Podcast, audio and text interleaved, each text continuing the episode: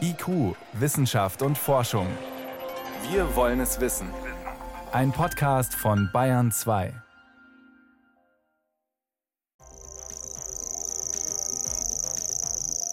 So klingt ein Feldschwirl, ein kleiner Vogel. Eine von vielen Vogelstimmen, die weltweit gerade dokumentiert werden. Und Sie alle können mitmachen. Gleich mehr. Außerdem dieses elende Figur- und Übergewichtsthema. Forscher haben ja schon viele Gene gefunden, die mitverantwortlich sind für starkes Zunehmen. Neu entdeckt sind Erbanlagen, die Menschen auf Normalgewicht halten. Da könnte Hoffnung drin stecken. Und wir fragen, wie ist das mit Corona-Ansteckung im Flugzeug? Herzlich willkommen. Wissenschaft auf Bayern 2 entdecken. Heute mit Birgit Magira. Viele Menschen haben in den vergangenen Wochen Freizeitbeschäftigungen wieder oder neu entdeckt, malen, neue Kochrezepte ausprobieren, mal wieder die Gitarre rausholen oder Vögel beobachten. Aber nicht einfach so beobachten und dem Gesang lauschen. Zurzeit läuft ein wissenschaftliches Projekt, angestoßen von einer Stiftung in Bayern. Da sind Menschen weltweit eingeladen, Vogelstimmen zu sammeln. Speziell jetzt während der Corona-Krise. Dawn Chorus heißt das Projekt, also übersetzt Chor in der Morgendämmerung. Bayern 2 Reporterin Almut Kronauer weiß mehr. München am Morgen. Um 5.15 Uhr gehört die Stadt noch den Vögeln. Jetzt in der Brutzeit ist ihr Konzert besonders intensiv. Und auch hier an der Stämmerwiese im alten Sendling. Um das Gezwitscher während dieser besonderen Zeit aufzunehmen, stehen Rebecca Grollmann und ihre Tochter seit einigen Wochen drei Stunden früher auf als sonst. Da kam mir die Stadt zum Teil vor wie eine einsame Betonwüste im Lockdown. Und umso schöner finde ich es, die grünen Oasen wieder bewusster wahrzunehmen und mal zu gucken, was gibt es denn überhaupt für Vögel in der unmittelbaren Nähe, die man sonst vielleicht nur beiläufig wahrnimmt. Die Grollmanns machen beim Projekt Dawn Chorus mit. Initiiert hat es das Bayerische Naturkundemuseum Biotopia gemeinsam mit der Stiftung Landesbuch. Die Idee, jetzt wo viele Menschen zu Hause bleiben, ist auch der Verkehrslärm weniger geworden. Wie also klingt das Zwitschern der Pandemie? Ein Heer von Freiwilligen soll dabei während der Stadenzeit der Ausgangsbeschränkungen das morgendliche Vogelkonzert aufzeichnen und hochladen, egal wo auf der Welt, zwischen dem 2. und dem 31. Mai und so der Wissenschaft helfen. Eine Wiese bei Meising. Neurobiologe Moritz Hertel steht mit seinem Rad am Rand einer kleinen Straße. Sein altes Mikrofon hat der Vogelhirnforscher auf den Lenker montiert. Er forscht am Max-Planck-Institut für Ornithologie in Seewiesen und unterstützt das Projekt Dawn Chorus von wissenschaftlicher Seite aus. Hertel hofft, an diesem Morgen einen ganz besonderen Vogel aufnehmen zu können. Der, ich kann den Feldschwirr schlecht nachmachen, aber es ist eigentlich fast wie ein Grillenzirpen. Also man erkennt es kaum als Vogelruf, es ist so ein Schwirlen eben, ein, ein hoher, langer Ton. Und der kann sich über mehr als eine Minute hinziehen und das zeigt, wie fit der Vogel ist. Und dann erklingt er tatsächlich. Manche seltenen Vögel konnten sich seit den 70er Jahren erholen. Vögel der Agrarlandschaft hingegen bereiten Sorgen. Der dramatische Artenverlust durch die intensive Landwirtschaft ist bekannt. Was wollen die Wissenschaftler mit diesem Projekt herausfinden? Wir sind tatsächlich noch etwas auf der Suche nach der genauen Fragestellung in dem Projekt. Wir mussten jetzt sehr schnell anfangen, da wir eben den Shutdown noch mitnehmen wollten und damit sehr unter Zeitdruck waren. Ob sich weniger menschengemachter Lärm auf das Verhalten der Vögel auswirkt, das ist die eine Frage. Doch die viel größere Frage ist eigentlich, was ändert sich in der Vogelwelt über die Jahre? Und wir haben Veränderungen in der Landwirtschaft und in der Landwirtschaftspolitik zum Beispiel Einfluss auf unsere Vogelwelt. Immerhin in Bayern dürfen jetzt Randstreifen an Gewässern nicht mehr bewirtschaftet werden und ohne Genehmigung Wiesen nicht in Felder verwandelt werden. Moritz Hertel? Es muss sich auch was ändern, denn die Abnahme an Insekten ist so dramatisch, dass es nicht so weitergehen kann. Auch für die Vogelfeld direkt, denn wenn das Futter nicht da ist, dann können sich auch die Vögel nicht halten. Inspiriert ist das Projekt von Biotopia gemeinsam mit der Stiftung Buch von der Arbeit eines Pioniers des Soundscapings. Bernie Krause baute seit den 70er Jahren ein unglaubliches Archiv auf und gibt sein Wissen über den Klang der Habitate auch gern weiter. Dawn Chorus. Aus der ganzen Welt sind mittlerweile 1550 Einsendungen eingegangen. Ein enormer Schatz, den es jetzt zu analysieren gilt. Doch wie die Geräusche untersucht werden, ist noch nicht ganz klar, sagt Vogelforscher Hertel. Es gibt sicher ganz, ganz wenige Experten, die in der Lage sind, die Aufnahmen anzuhören und tatsächlich alle Arten daraus zu bestimmen. Aber da ist eben die Hoffnung, dass man mit entsprechenden Algorithmen und neuronalen Netzwerken und Artificial Intelligence in Zukunft sowas automatisieren kann. Aber aus so einem Morgenkonzert das rauszuhören, überfordert die Computer momentan noch. Das ist auch ganz lustig, das ist ja schon, der Mensch muss das lernen. Eben, wenn ich da meinen Feldschwirl heute Morgen gehört habe, dann auch nur deswegen, weil ich mein Gehör dafür trainiert habe. Gut eine Woche noch können sich Bürger auf der ganzen Welt auf Klangsuche begeben. Dass jeder so noch die Wissenschaft unterstützen kann, macht Dawn Chorus zu einer wirklich ganzheitlichen Erfahrung. Also wer Lust bekommen hat, gleich mal den Wecker für morgen Samstag auf 5 Uhr stellen. Und Sie finden die Seite ganz einfach im Netz unter den englischen Stichwörtern Dawn für Morgendämmerung und Chorus wie der Chor. Oder morgen Abend im BR Fernsehen können Sie die Vögel dann auch ganz bequem sehen und hören bei den Kollegen der Sendung Gut zu wissen. Morgen um 19 Uhr.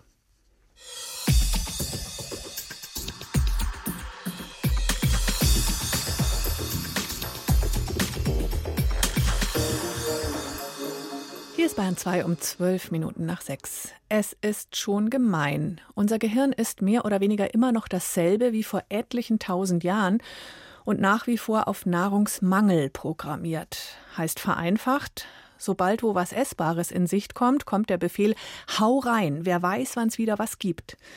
In unserem Überfluss Schlaraffenland mit Supermarkt, Schnellimbiss und immer vollem Kühlschrank ist das ein im wahrsten Sinne schwerwiegendes Problem. Wie dick oder dünn ein Mensch ist, hängt aber nicht nur davon ab, wie viel man isst und sich bewegt, sondern auch von der genetischen Veranlagung. Weiß man schon länger. Es ist aber offenbar sehr schwierig, Dickmachergene bei Adipositas-Patienten aufzuspüren. Deshalb sind Forscher jetzt den umgekehrten Weg gegangen und haben versucht, bei dünnen Menschen Schlankheitsgene zu finden. Veronika Bräse mit Einzelheiten. Acht Jahre lang haben mehrere internationale Forschungsgruppen nach ihnen gefahndet, nach Genen, die das Schlanksein beeinflussen. Daten von fast 50.000 Menschen mit niedrigem Body Mass Index haben sie durchgearbeitet. Außerdem Gewebeproben von schlanken Menschen untersucht, also von Personen, die so viel essen können, wie sie wollen, ohne dick zu werden. Das ist ein Prozent der Bevölkerung. Was wir herausgefunden haben, ist, dass es bestimmte Genvarianten gibt, die assoziiert sind mit Dünnheit sagt Studienleiter Josef Penninger vom Institut für molekulare Biotechnologie in Wien. Im Laufe der langwierigen Forschungen hat sich ein Gen als besonders vielversprechend herauskristallisiert, das sogenannte ALK-Gen. Es ist ein Gen, das am Zellwachstum mitwirkt. In Experimenten mit Fruchtfliegen und Mäusen zeigte sich, dass die Tiere bei gutem Futterangebot dick wurden, wenn das ALK-Gen vorhanden war. Hat man das Schlankheitsgen ausgeschaltet, blieben die Tiere dünn, auch bei reichlich Nahrung. Was genau passiert mit ALK? Das hat einen Hirnschalter, mehr oder weniger Schalter im Hirn, der uns dann unserem Fettgewebe sagt, du verbrennst mehr Kalorien für dasselbe Essen, das wir aufnehmen. Das ALK-Gen wirkt also im Gehirn, genauer gesagt im Hypothalamus, wo auch der Appetit geregelt wird. Es kann dort ein- und ausgeschaltet werden. Steht es auf Aus, baut der Mäusekörper Fett ab. Das ALK-Gen ist auch deshalb interessant, weil es Forscherinnen und Forscher schon aus einem ganz anderen Zusammenhang kennen. ALK ist ein berühmtes Gen in Krebsforschung. Ich erwähne das, weil in Krebsforschung kann man ALK mit Medikamenten abschalten. Man kann sich durchaus vorstellen, dass man das jetzt mal auch bei Menschen probiert, auch um Leute dünn zu halten. Bei der Entstehung von Lungenkrebs treibt das ALK-Gen die Tumorbildung voran. Deshalb haben Onkologen Medikamente entwickelt, die das Gen hemmen. Diese Substanzen sind geprüft und zugelassen. Das ist eine gute Basis. Trotzdem stellt sich die Frage, ob sich diese Medikamente, die sonst schwer Kranke nehmen, auch bei Adipösen einsetzen lassen. Also steht es wirklich dafür, dass jemand, der zu dick ist, ein Krebsmedikament einnimmt, nur um ein paar Kilos zu verlieren. Schließlich greift es in Abläufe im Gehirn ein, weil das ALK-Gen dort aktiv ist. Ein heikler Vorgang. Susanne Klaus vom Deutschen Institut für Ernährungsforschung in Potsdam mahnt zur Vorsicht und dämpft die Erwartungen. Das ist natürlich auf der einen Seite interessant, weil es da schon Medikamente gibt. Auf der anderen Seite muss man natürlich abwägen, was die für Nebenwirkungen haben könnten. Dass es wahrscheinlich nicht so einfach ist, diese Medikamente zu nehmen, um die Übergewichtigen zu therapieren. Zumal adipöse Menschen die Arznei nicht kurzfristig einnehmen müssten, sondern vermutlich über längere Zeit, vielleicht sogar ihr Leben lang. Da bedarf es einer Substanz, die sie auch langfristig vertragen. Aber die muss erst noch gefunden werden.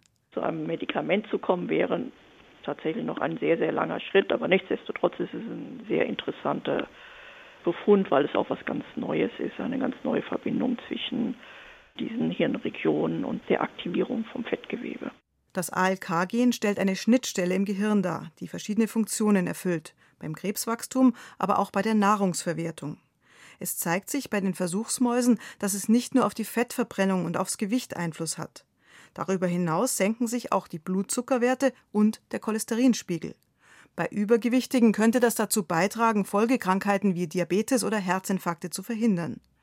Es wäre also ideal, ein Medikament zu entwickeln, das auf verträgliche Art und Weise eingreift und das ALK-Gen in Schach hält. IQ, Wissenschaft und Forschung gibt es auch im Internet als Podcast unter bayern2.de. Nach den Ausgangsbeschränkungen wird es jetzt wieder voller. Mehr Autos auf den Straßen, auch wieder mehr Leute in Bus und Bahn, so der Eindruck. Und die Fluggesellschaften, die tanken schon mal die Flieger auf. Lufthansa und Eurowings zum Beispiel wollen im Juni wieder mehr als 100 Ziele innerhalb von Europa anfliegen. Aber wie sieht es eigentlich mit dem Ansteckungsrisiko im Flugzeug aus? An Bord Abstand halten ist ja eigentlich unmöglich. Auf der Armlehne geht man sogar unfreiwillig auf Tuchfühlung mit den Nachbarn. Frage an meine Kollegin Sophie Stiegler. Der mangelnde Abstand ist nicht das einzige. Als nächstes denkt man an die böse Klimaanlage, die womöglich die Keime durch das ganze Flugzeug verteilt. Die böse Klimaanlage, ja, die ist gar nicht so böse. Da wird nämlich die Luft sehr, sehr gut gereinigt. Die läuft ähm, durch einen ganz feinporigen Filter, der die Viren fast gar nicht durchlässt und wird auch, diese gefilterte Luft wird auch ständig verdünnt mit der gleichen Menge Frischluft von außen. Also diese Luft, die da von oben über den Köpfen rausgepustet wird, die ist ziemlich sauber. Aber wenn direkt neben oder hinter mir jemand hustet, dann geht die Luft ja direkt zu mir und nicht erst in die Anlage. Das stimmt. Ähm, da wird versucht, das so ein bisschen zu vermeiden, dass sich das doll ausbreitet. Also die Luftströme im Flugzeug werden so geführt, dass die Luft von oben nach unten runter fließt, also wird über den Köpfen rausgepustet und dann an den Fensterplätzen unterm Sitz wieder eingesaugt, also dass man eben möglichst wenig Luftbewegung hat von vorne nach hinten im Flugzeug. Aber diese tolle Luftbewegung, die funktioniert natürlich nur, wenn die Klimaanlage, wenn die Lüftung auch auf Hochtouren läuft. Und das ist zum Beispiel nicht so, wenn das Flugzeug noch auf dem Rollfeld steht. Und wenn jetzt jemand so richtig niest und das Virus in Tröpfchen rund um sich herum verteilt, dann macht dieser Luftstrom auch nur wenig aus. Und diese Tröpfchen verteilen sich dann eben schon durchaus so ein bis zwei Meter weit trotz Lüftung. Also in der übernächsten Reihe kriege ich nichts mehr ab, aber in der nächsten Reihe habe ich vielleicht Pech gehabt. Mhm. Hm. Was weiß man schwarz auf weiß über das Ansteckungsrisiko? Gibt es da schon belastbare Daten?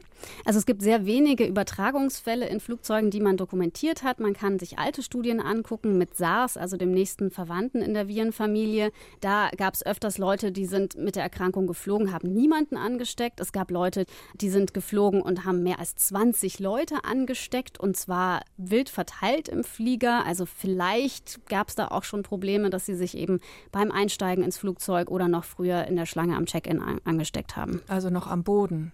Was tun die Fluggesellschaften insgesamt, um das Risiko zu relativieren, zu minimieren? Am Flughafen soll Abstand gehalten werden, auch beim Boarding soll möglichst der Abstand zwischen den Passagieren gewahrt werden. Der Service an Bord wird reduziert, also lieber abgepackte Sachen als irgendwie alles frisch zusammenstellen oder den Kaffee noch eingießen. Und es sieht alles nach einer Maskenpflicht aus aus. Ein heikler Punkt sind noch die Mittelsitze im Flugzeug. Da ist eine Idee, ja, sollte man vielleicht besser freilassen. Das wollen die Fluggesellschaften natürlich lieber nicht, weil dann verdient man weniger Geld und es wird ja auch argumentiert, in Bussen und Bahnen sind auch alle Sitze besetzt. Was wäre der Unterschied? Im Flugzeug ist natürlich eine Besonderheit, man kann sich den Platz meistens nicht frei aussuchen und man kann auch nicht mal eben weg. Und wenn man jetzt so einen Langstreckenflug hat, sitzt man vielleicht auch mal zehn Stunden mit anderen Menschen zusammen auf engstem Raum. Was jetzt die Lüftung angeht, da haben die meisten Züge wahrscheinlich nicht diese tollen Filter, die es auch im Flugzeug gibt. Aber letzten Endes muss man sagen, die sind auch keine Wunderdinger. Bei dieser Tröpfcheninfektion, die wahrscheinlich die größte Rolle bei der Ansteckung spielt, geht man zumindest momentan von aus, da machen die Filter auch nicht den großen Unterschied. Und da sollte man einfach Abstand halten. Mhm. Jetzt mal Klimaschutz außen vor, nur die gesundheitlichen Aspekte. Fliegst du selber heuer noch in Urlaub? Also ich habe es nicht geplant aktuell. Ich glaube, ich würde es mir schon gut überlegen, ob man nicht vielleicht auch woanders hinfahren kann in Urlaub, wo man jetzt nicht unbedingt fliegen muss. Aber man muss auch dazu sagen, das Risiko ist nicht super hoch. Also es ist vermutlich gering. Sophie Stiegler war das. Vielen Dank für die Informationen zum Ansteckungsrisiko in Flugzeugen. Gerne. Bayern 2. Wissenschaft schnell erzählt. Heute von Veronika Bräse und Umweltschützer schlagen Alarm. Weltweit wird gerade enorm viel Regenwald illegal abgeholzt. Das liegt auch an der Corona-Krise. Staatliche Kontrolleure arbeiten deswegen nur eingeschränkt. Illegale Holzfäller, die machen das sich zunutze und schaffen Fakten. Die Umweltstiftung WWF hat aktuelle Zahlen veröffentlicht. Weltweit wurden nur im Monat März 6500 Quadratkilometer Regenwald abgeholzt. Das ist knapp die Fläche von Oberfranken. Und es wird immer mehr gerodet, 150 Prozent mehr als in den Vorjahren. Am stärksten ist Indonesien betroffen, dann folgen Kongo und Brasilien. Die freien Flächen nutzen Landwirte für riesige Palmölplantagen oder sie bauen da auch Soja an. Das klingt alles sehr schlecht fürs Klima. Mhm, weil der Wald, wenn der wegfällt, dann ist auch der CO2-Puffer weg.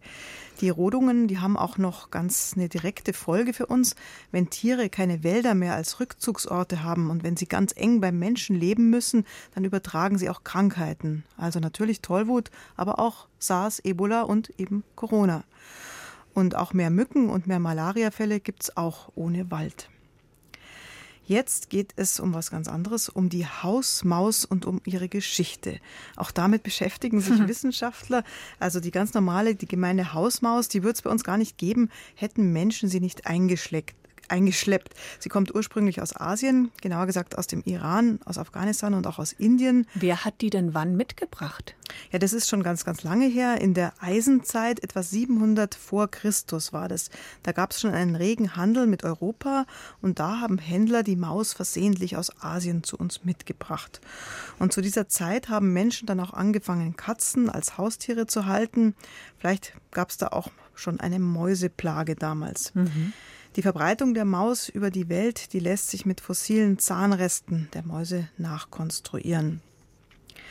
Ja, und jetzt zum Schluss zu einem ganz anderen Tier, der Hummel.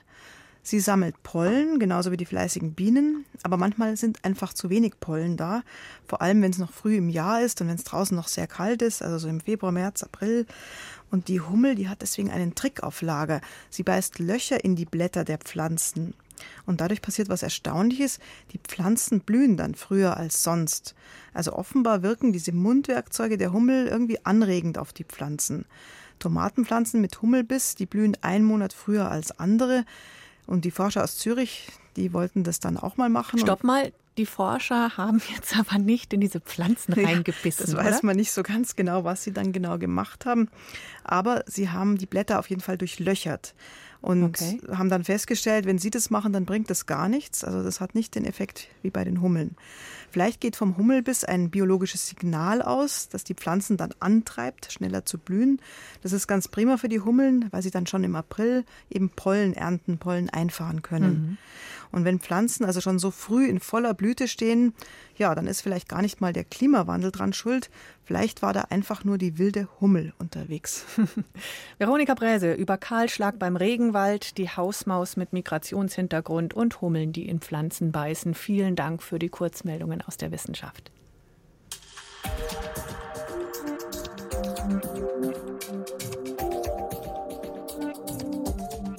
Mitte, Ende Mai, da kann man schon mal über Schnee sprechen. Denn erstens liegt weiter oben durchaus noch was und zweitens wirkt sich der Schneefall im Winter in vielen Gebirgsregionen auch auf die Wasserversorgung im Sommer aus. Das geht also nicht nur Liftbetreiber und Hotelbesitzerinnen in den Skiorten was an, wenn der Schnee tatsächlich weniger wird.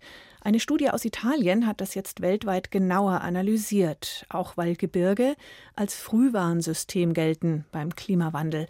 Die Temperaturen verändern sich weiter oben, nämlich schneller als im Flachland. Aktuell haben wir 2,70 Meter Schnee auf der Zugspitze und es liegt für die Jahreszeit um den langjährigen Mittelwert. Lothar Bock vom Deutschen Wetterdienst in München kennt die Wetterdaten vom höchsten Berg Deutschlands. Den vergangenen Winter über hat es dort so viel geschneit wie im Durchschnitt der vergangenen 30 Jahre. Zwar wird es auch in fast 3000 Metern Höhe immer wärmer, aber die Temperaturen bleiben im Winter unter 0 Grad. Etwas tiefer ist die Lage anders und das schon seit Jahren. Grundsätzlich kann man sagen, dass die Schneedecke seit Mitte des letzten Jahrhunderts in den tiefsten Lagen um 30 bis 40 Prozent abgenommen hat, in den mittleren Lagen so bis 800 Meter bei etwa 10 bis 20 Prozent und in Lagen oberhalb 800 Meter sind die Änderungen momentan wenig signifikant. Solche Veränderungen treffen die Ostalpen stärker als den westlichen Teil in der Schweiz und in Frankreich. Das hat eine gerade veröffentlichte Studie des Instituts für Erdbeobachtung in Bozen gezeigt. Wir sehen definitiv, dass an weniger Tagen als früher Schnee liegt und dass in den meisten Jahren, die wir analysiert haben, die Schneeschmelze früh einsetzte. Wir haben die Alpen auch mit anderen Berggebieten verglichen. Es gibt weniger betroffene Gebirge, aber auch einige mit viel stärkeren Veränderungen. Die Alpen liegen irgendwo dazwischen. Physikerin Claudia Notarnicola hat für ihre Studie hochauflösende Satellitenbilder, Bodenmessungen und Simulationsmodelle ausgewertet. Mit diesen Daten aus den Jahren 2000 bis 2018 hat die Bozener Forscherin erstmals kartiert, wie sich die Schneelage in Gebirgen weltweit entwickelt. Die globale Veränderung sei besorgniserregend, sagt sie. In 78 Prozent der Gebiete ist die Schneemenge zurückgegangen. Zum Beispiel war weniger Fläche schneebedeckt oder die Anzahl der Tage, an denen Schnee lag, ist gesunken. Das gilt weltweit und es entspricht der Entwicklung auch außerhalb von Gebirgen. Besonders betroffen sind die Anden in Südamerika und Teile des Himalaya-Gebirges in Asien. Das auf 4000 bis 5000 Metern Höhe gelegene Hochland von Tibet ist, abgesehen von Nord- und Südpol, die am weitesten mit Eis und Schnee bedeckte Region der Erde. Es wird deshalb auch der dritte Pol genannt. Und in diesen größeren Höhen als zum Beispiel den Alpen taut es besonders schnell. Über 4000 Meter zeigen die meisten Parameter einen Rückgang des Schnees. Das bestätigt auch eine andere sehr bekannte Studie zur höhenabhängigen Erwärmung. Die besagt, dass die Temperaturen wegen des Klimawandels in großen Höhen überproportional stark steigen. Ohne Schnee erwärmen sich Gebirgsregionen noch schneller als zuvor. Denn während die weiße Decke Sonnenstrahlen sofort reflektiert, speichert der nackte Fels die Wärme und gibt sie verzögert an die Umwelt ab. Abro Gafurov ist Hochgebirgsexperte des Deutschen Geoforschungszentrums in Potsdam. Auch Gafurov kennt Untersuchungen, die zeigen, dass die Schneedecke in den Hochgebirgen schrumpft. Allerdings hält er die Aussage der Bozener Studie für sehr gewagt, wonach 78 Prozent der Gebirge bereits betroffen sind. Das kann auch daran liegen, dass die Zeitreihe jetzt zu kurz ist. Innerhalb von 18 Jahren könnte schon zwei, drei äh, wärmere Jahre geben, wo weniger Schnee fällt und dadurch könnte auch diese Prozentzahl dann so hoch fallen. Für die klimatischen Studien, um die Änderungen im Hochgebirgen zu analysieren, müsste man schon eine Zeitreihe von mindestens 30 Jahren nehmen. Claudia Notar-Nicola, die Bozener Physikerin, räumt diesen Schwachpunkt ein. Ihre Schneeanalysen will sie deshalb in den nächsten Jahren fortsetzen. Sven Kästner über die weiße Pracht, die weltweit schwindet, gerade auch in großen Höhen. Damit geht IQ Wissenschaft und Forschung zu Ende auf Bayern 2. Ein schönes Wochenende wünscht Birgit Magira.